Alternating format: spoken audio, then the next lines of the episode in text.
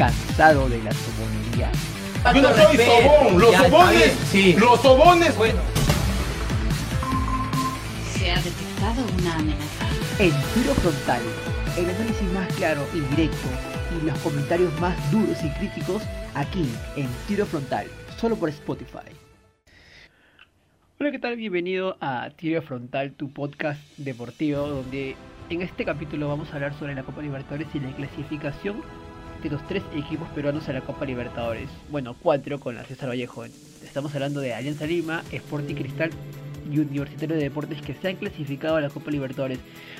Y esto, bueno, es algo importante ya que quiere decir que los equipos más grandes del Perú, que son Alianza Lima, Sporting Cristal y Universitario, están retomando el camino de liderazgo eh, dentro de la Liga Peruana. No es por ello que los tres han clasificado junto a la César Vallejo a la Copa Libertadores 2022, donde recordemos que Perú tiene cuatro grupos, dos de ellos van a la fase de grupos, un club va a la fase 1 y otro club va a la fase 2. Entonces, eh, esto es muy importante para Perú porque me parece, en opinión personal, eh, son equipos grandes que nunca deberían faltar a estas copas, a estos torneos internacionales. Como sabemos, siempre ha habido un clasificado a la Copa Libertadores, pero desde hace 18 años que no clasificaban los tres a la Copa Libertadores. En el 2003 fue la última vez que estuvieron los tres equipos más grandes del Perú participando en una, Copa Libertadores. Universitario logró una una ajustada, si se puede llamar así, clasificación a la Copa Libertadores después de su último de su último triunfo. Alianza Lima lo logró por haber ganado la liga a la fase 2 y Sporting Cristal por haber ganado la fase 1. Recordemos que la final la va a jugar Sporting Cristal y, y Alianza Lima para definir al campeón de la Liga 1 Betson 2021. Pero hay, que recordar también que Cristal, Alianza y bueno, son equipos grandes como ya hemos mencionado y que esperemos que puedan lograr tener una regularidad y bueno hagan buenas contrataciones para poder afrontar una Copa Libertadores. Recordemos que Universitario aún no está eh, fijo dentro de una zona de grupos, dentro, de una fase de grupos y tendrá que jugar la fase 2 para poder clasificar a la fase de grupos. Alianza Lima y Sporting Cristal ya están esperando solo el sorteo para ver en qué grupo les toca y ver si por ahí pueden entrar a un grupo accesible. Recordemos que las últimas tres campañas de Alianza Lima han sido desastrosas.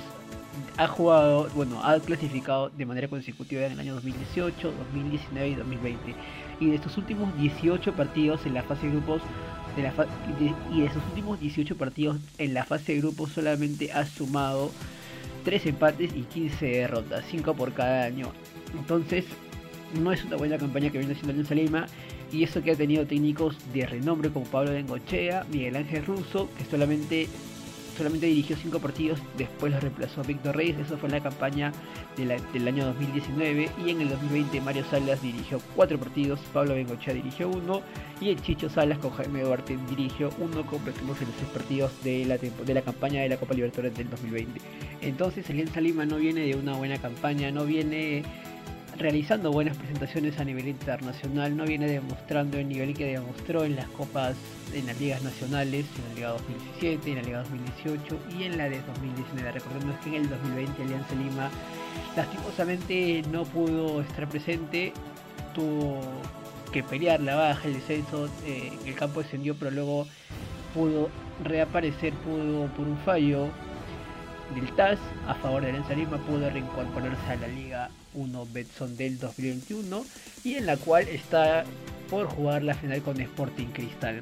Por el otro lado, Sporting Cristal logra clasificar por segunda vez consecutiva a la Copa Libertadores. Recordemos que el 2020 clasificó también a la Copa Libertadores y disputó la Copa Libertadores del 2021. Ojo, y acá tengo un dato para todos los hinchas de Sporting Cristal que en total, desde el año 1962, Sporting Cristal tiene 215 partidos jugados, tiene 62 partidos ganados, 57 empatados y 96 partidos. Y con 272 goles a favor y 338 en contra.